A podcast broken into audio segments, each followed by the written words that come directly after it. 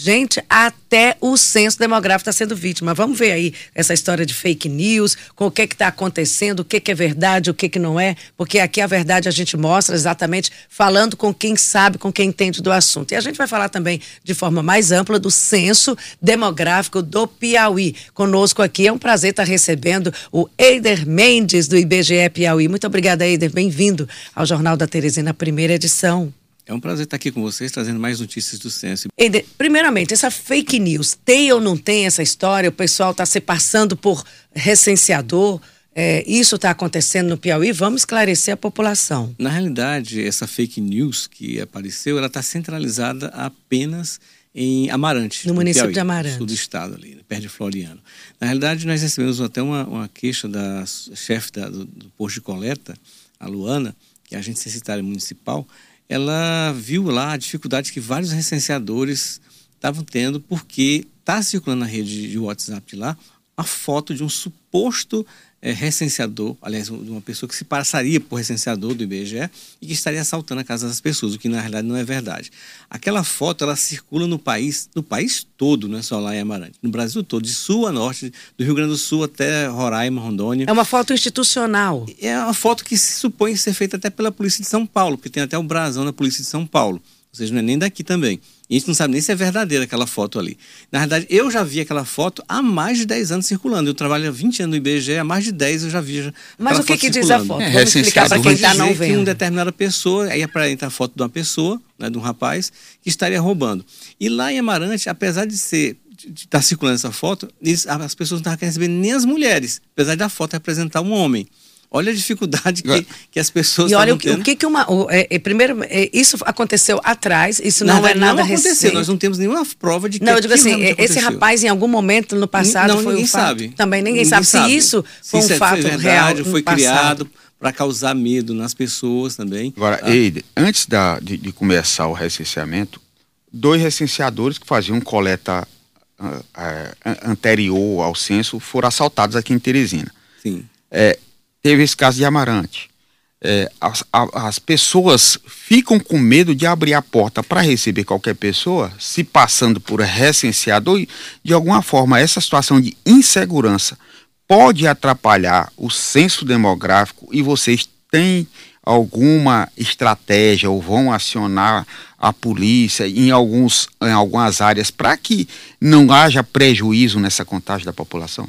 Sim, a questão da, da, da dessa, desse, desse, problema do medo do roubo é uma coisa é, que toda a população sente como cidadão. Todos nós, né, infelizmente, pela insegurança que a gente vive, né, a gente espera até que, que tenda a melhorar. Mas, é, da mesma forma, por exemplo, que existe o leiturista da água, o leiturista da energia, as pessoas conseguem reconhecer, é possível reconhecer também o nosso servidor do IBGE.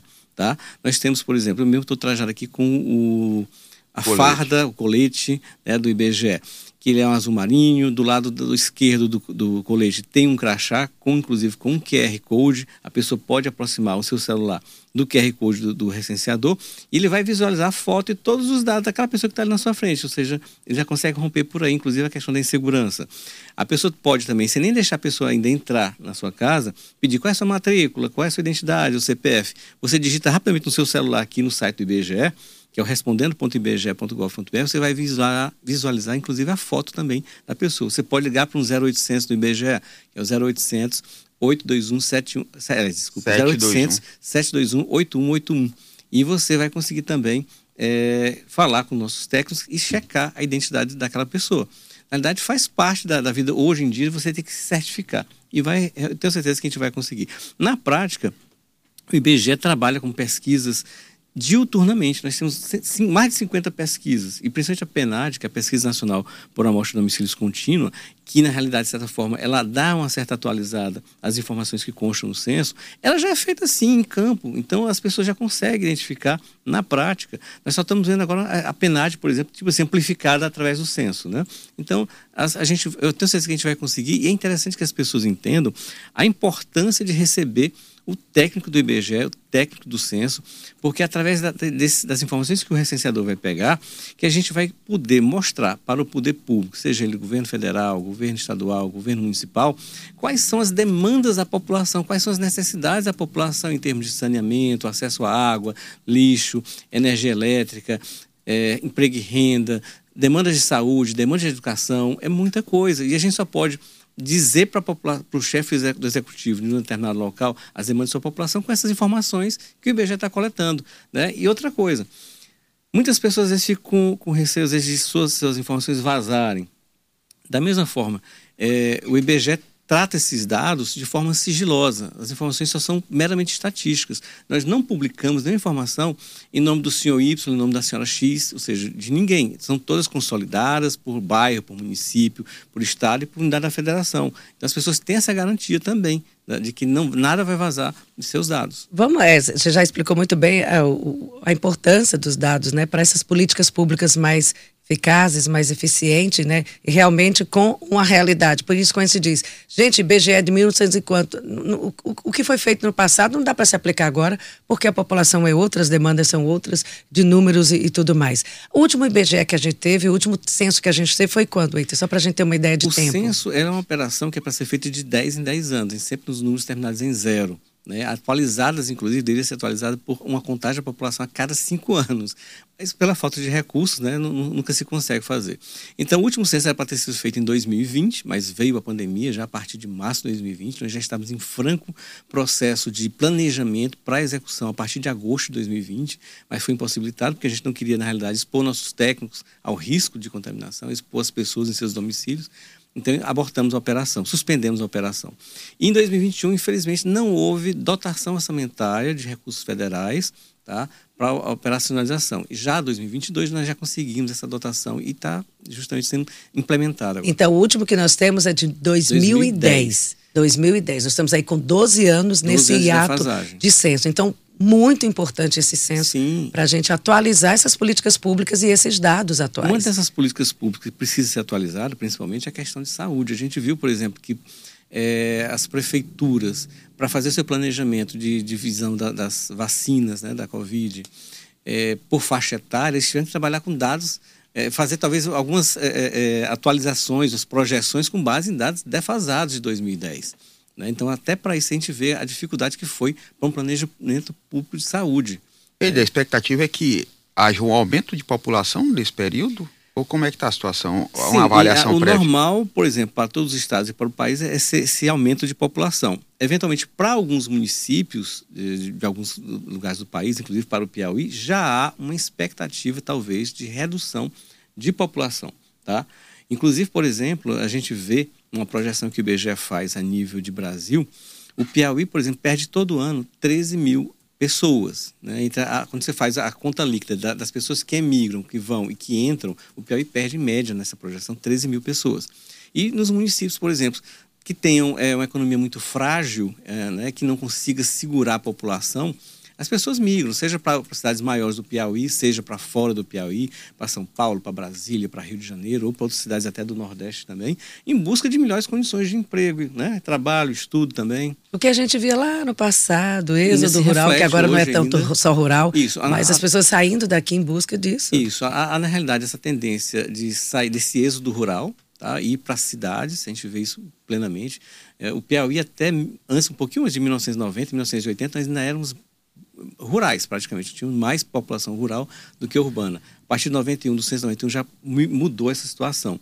E as pessoas estão buscando melhores condições, principalmente de estudo, saúde, né? E sempre na área urbana. Essa então, redução que você aponta para o Piauí é, é, algo que você já enxerga desde quando? Independente do olha, censo? Essa redução da população, na realidade, que eu estou trazendo agora esses números dos 13 mil, que sai, que o Piauí perde é, por ano, é uma projeção estatística que o IBGE faz, tá? com dados do censo 2000 e 2010. Então, ele pega dali, a EV já foi detectada ali entre aquele censo, aquela migração, e projeta até 2060. E, por exemplo, nesses dados entre os censos que o IBGE pegou, nessa projeção até 2060, o Piauí vai ser o primeiro estado a perder população a partir do ano de 2032. Daqui a 10 anos, a população do Piauí já passa a cair.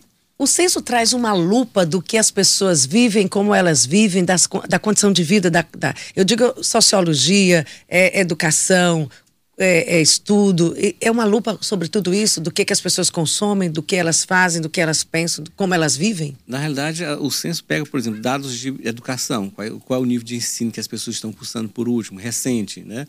Se a pessoa sabe ler ou escrever. A gente pergunta, inclusive, para saber a taxa de analfabetismo. Né? O Piauí tem um dos maiores índices de analfabetismo do país, inclusive. E nós temos dados com relação também à saúde, se as pessoas têm deficiência física, mental, motor, auditiva, visual, qual é a renda da população, para a gente ter uma ideia também é, é da renda domiciliar. Né? E tudo isso é para que, eventualmente, os poderes do governo federal, é, é, municipal ou estadual possa fazer uma política de renda. E de organização social também, novos casais, nova forma de vida. Isso, Tudo isso aparece no a censo? Gente pergunta também é, se são casados ou não, se, é, as pessoas também. A gente... É, ele, tem esse espelho da, da sociedade. É, me ocorreu aqui uma situação que você falou que nós perdemos em média 13 mil pessoas por ano. Isso. Então, fazendo um cálculo desses 12 anos, vai dar mais de 150 mil pessoas. Isso.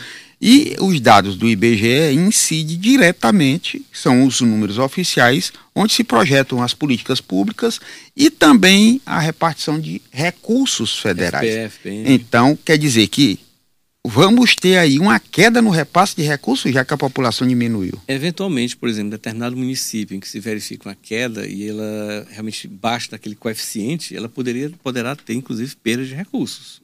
Né, os, alguns municípios. Se, se tiver naquele limiar próximo da, da, do coeficiente dele e houver uma queda, ela ficar abaixo do, do, do, do seu limite de população para o seu coeficiente, ela pode perder FM. Aí vai para aquela velha confusão de questionar os dados não, do IBGE na censo, justiça. No censo seguramente não haverá esse questionamento. O censo é exato. Nós vamos a todos os municípios, tá?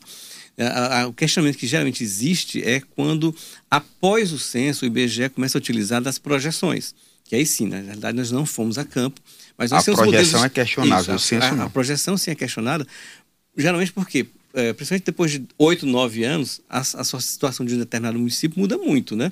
Pode-se criar um, uma, uma, indústria, né, uma atividades econômicas novas, migração de população para determinado município, inclusive verificada até pelo crescimento da própria arrecadação municipal. E é, a, a, prefeitura, geralmente os municípios, têm ideia do, do seu crescimento mas é, através do censo agora a gente está pegando um retrato real, recente e indo de casa em casa. Não será, eu acredito que ninguém vai questionar porque foi real. Inclusive o IBGE, é, ao finalizar o censo em cada município, ele faz uma reunião da chamada REPAC, com pessoas da sociedade, da prefeitura, sindicatos rurais, é, urbanos, para mostrar toda a população que foi recenseada no município e é referendada pela própria prefeitura. então, vocês trabalham com margem de erro?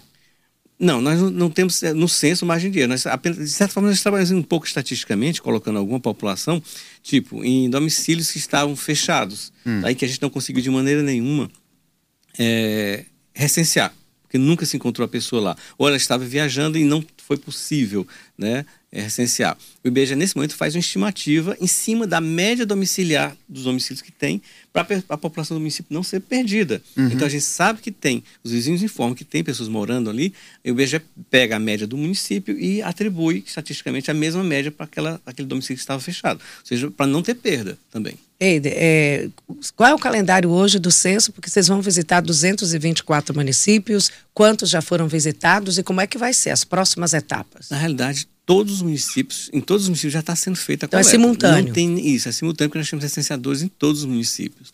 A média hoje do Piauí, em termos de setores, nós não temos ainda a população que foi recenseada, que está sendo recenseada. Mas é, a média do, do, Piauí hoje é de 33% de todos os setores é, municipais já sendo coletados. Então já temos um terço dos setores do, é, nos quais se divide o Piauí já com coleta em andamento, em, em cerca de sete, oito dias Essa coleta começou, coleta. começou quando? É recente? Começou no dia 1 de agosto e irá, de irá até o dia 31 de outubro, quando a gente espera ter finalizado. Então, aí vocês não contam só a população, vocês vão contar ainda também aquele censo é, agropecuário, industrial, censo, comercial. É, o censo industrial, e não existe mais há algum tempo, na verdade ele foi substituído por pesquisas amostrais anuais. Tá? O censo deixou de ser feito já há mais de 10, 15 anos. Na verdade, hoje a gente faz é, por amostra todo ano, através da média dessas partes de estimativas da, das pesquisas do IBGE por amostra que permite já então uma atualização muito mais rápida do que um censo, porque o censo se defasa muito rápido, né? então tem informações rápidas, inclusive essas pesquisas estruturais que a gente fala, do comércio, da indústria, do serviço, da construção civil, elas servem de base para os dados do PIB, que o IBGE também estima anualmente. É, os recenseadores, eu tenho visto muito aqui, eles estão trabalhando, é, todo, todo mundo conhece o uniforme que você uhum. acabou de falar. Eu tenho visto eles percorrendo, inclusive uma tarde quente, eram uns rapazes, mas eu digo, olha só, o censo. Aí a gente realmente liga para você, eu digo, o censo já está começando, Isso. o pessoal fazendo essa visitação.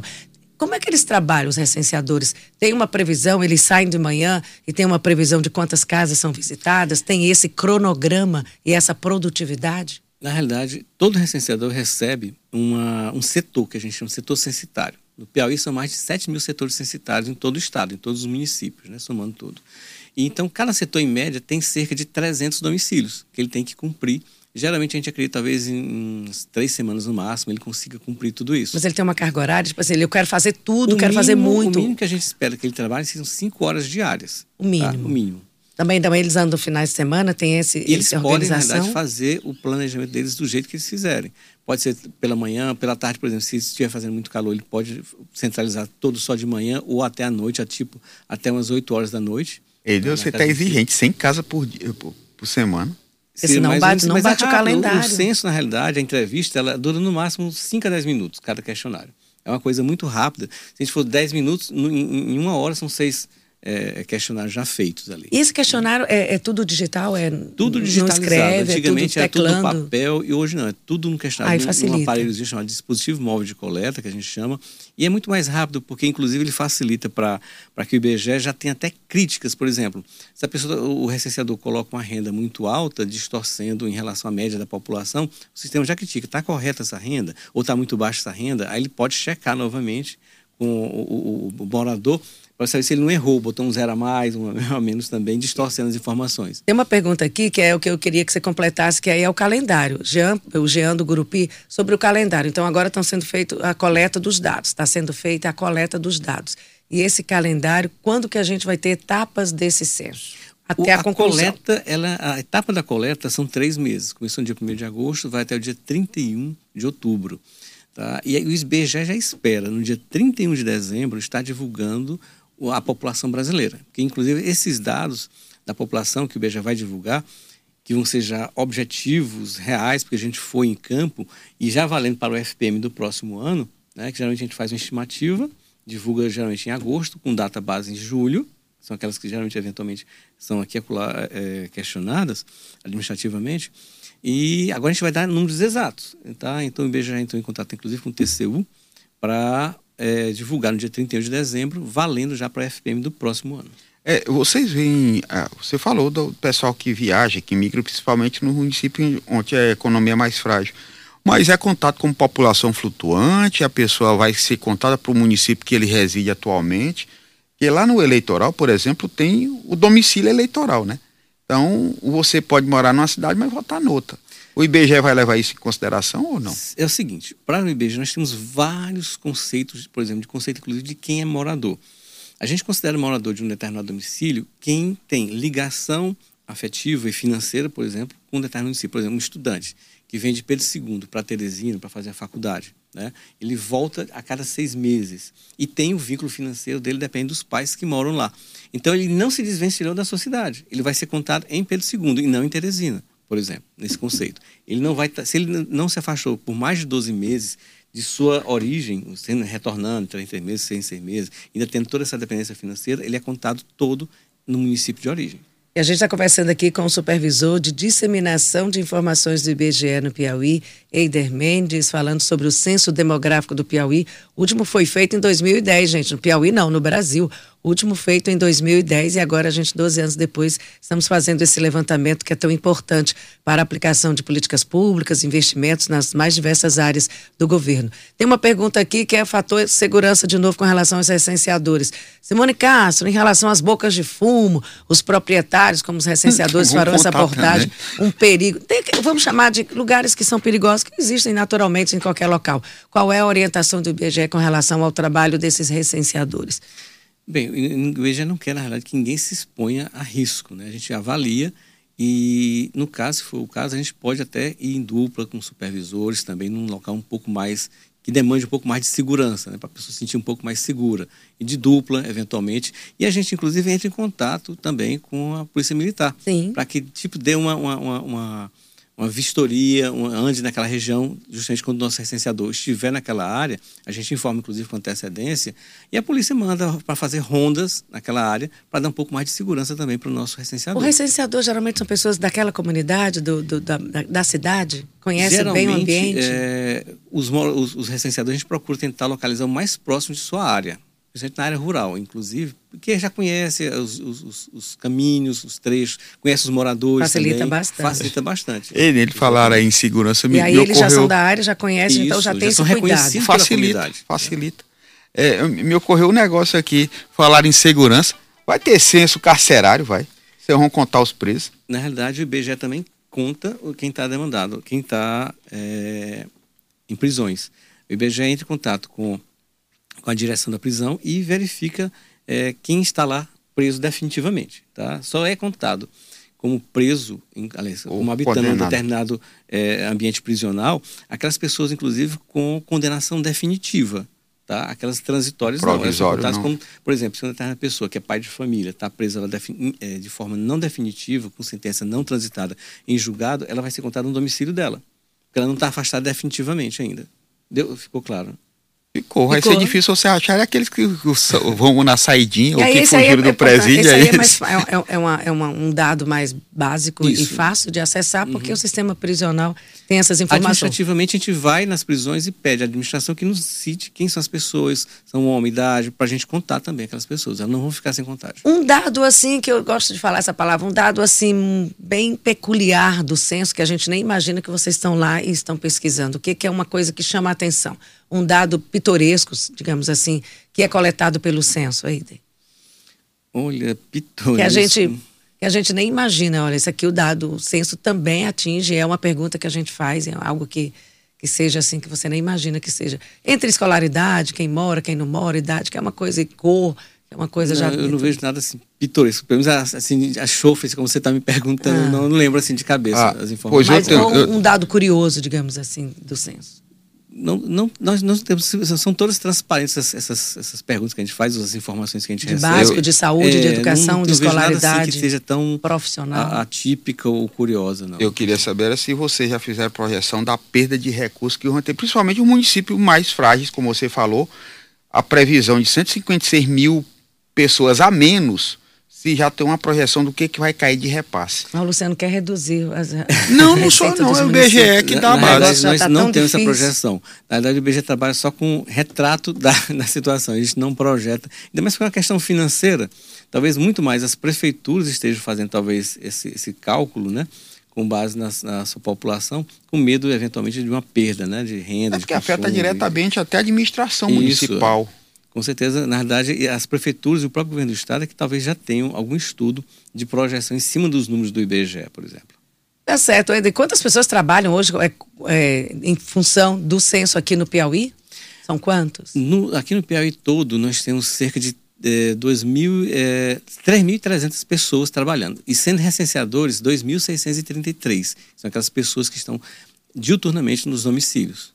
Então, é realmente movimenta muita isso. gente. é uma logística inteiro, muito grande. Isso. No Brasil inteiro são mais de 230 mil pessoas contratadas temporariamente para trabalhar no censo. Mas o que eu achava muito bacana, o Brasil quer conhecer o Brasil. Isso, exatamente. É o Brasil, através do IBGE, querendo conhecer a realidade brasileira. Você tem 2.336 recenseadores. Para visitar quantos domicílios? No Brasil, a gente espera visitar no cerca Piauí. De, no Piauí são 900 mil domicílios, uma estimativa que a gente faz, tá? São 900 mil domicílios. No Brasil inteiro são mais de 75 milhões de domicílios que serão visitados. E o IBGE tem uma estimativa de uma população de cerca de 215 milhões no Brasil, no Brasil inteiro. E aquela, aquela só para terminar, foi uma curiosidade. Você disse que eles têm, eles têm uma meta a cumprir, né? Ele vai naquela casa, está fechada, ele volta outro dia, está fechado. Aquela pessoa vai insistir quantas vezes naquela residência Olha, ou tem uma orientação? Técnica é que ele insista até quatro vezes. Quatro? Até quatro vezes. Aí depois, eventualmente, vai um supervisor também do recenseador para tentar ver se consegue checar Nossa, é um pente fino, hein? Isso. Se a gente, por exemplo, não encontra o morador no domicílio, porque a gente sabe que muita gente hoje em dia trabalha, pai, mãe, né? às vezes não fica nenhum filho em casa, às vezes não tem filhos. E se o IBGE, o recenseador, não encontra o morador naquela hora, ele deixa um bilhetinho por baixo da porta, em algum local de fácil detecção pelo morador, informando o telefone dele e o nome dele para poder agendar um horário para essa entrevista. Tá? No melhor, no melhor que for possível, à noite, quando ele está em casa, ou então no sábado ou no domingo. Tá? E vai ser, não, ninguém vai ser deixado de ser entrevistado. E apartamentos, que aí agora a gente tem condomínio, apartamento. Como acessar? A gente conversa com o síndico do condomínio, nos informando quem é a pessoa que vai estar lá e que ele nos autorize a entrada para conhecer, para fazer o questionário, o questionário. E nos condomínios a gente coloca inclusive lá um cartaz com a foto do recenseador, para que todos os moradores possam conhecer a pessoa que vai entrevistá-los. Não, no prédio ele vai passar um tempinho lá, porque até sim, encontrar sim. todo mundo, enfim. Morador, prédios com mais de 100 moradores, né? E aí, condomínios e tudo mais. Eider, muito obrigada, boa sorte, bom trabalho. Nos traga aí um relato, um relato e, na realidade, um espelho do nosso Piauí, que a gente tenha realmente esse trabalho, que é importante do IBGE. Isso, a gente precisa entender isso, é importante. Gostaria de deixar só um recado para a população, para entender realmente o a importância do censo, que é, na realidade, fazer um retrato da vida do brasileiro como um todo, inclusive de todos nós em particular, tá? para que é, a, a, essa população possa, inclusive, se valer de políticas públicas, né, de todos os ramos, saúde, educação, saneamento, em prol de nós mesmos. Então, é a questão de cidadania, inclusive. Então, as informações, como já falei, são sigilosas, ninguém vai ter vazado seus dados. Então, receba com carinho o recenseador do IBGE. Um dia eu vi um sociólogo falando sobre a análise da sociologia dentro do, do, do, do, que o beijo, do que o censo mostra, do relato, porque é a vida das pessoas, é a vida das pessoas em sociedade. Ele diz que o, o IBGE é pura sociologia também. Com certeza. Obrigada, Eiter. Muito obrigada. Bom trabalho para você.